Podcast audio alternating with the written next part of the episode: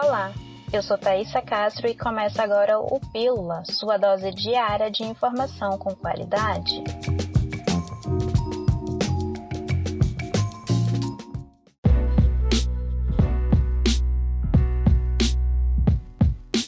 A Operação Cheia 2021 construiu mais de um quilômetro de pontes no bairro São Jorge, zona oeste da cidade de Manaus. As pontes foram construídas em áreas mais afetadas pela subida do Rio Negro no período de enchente, de acordo com a Casa Militar e Defesa Civil que compõe o Comitê de Enfrentamento das Cheias Fluviais. A estimativa é que este ano o rio ultrapasse a cota de 30 metros. Ontem, quinta-feira, o nível do Rio Negro atingiu 29,81 centímetros.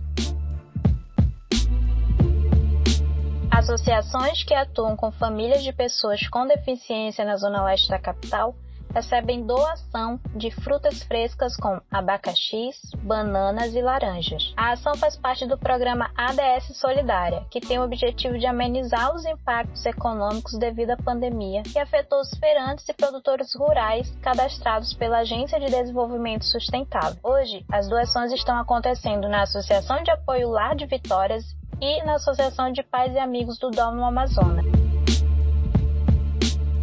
O Teatro Amazonas e os Centros Culturais Palácio da Justiça e Palácio Rio Negro abrem as portas para o público neste fim de semana. Desde dezembro do ano passado, os espaços estavam fechados para o público para visitas devido ao aumento do número de casos e mortes por Covid-19 em Manaus. As visitas ao Teatro Amazonas será de 12 às 17 horas, com um grupo de até 10 pessoas e terá duração de 45 minutos. No Palácio da Justiça e Palácio Rio Negro será realizado de 9 às 15 e com a capacidade também reduzida. As visitas aos espaços culturais podem ser agendadas pelo portal cultura.am.gov.br.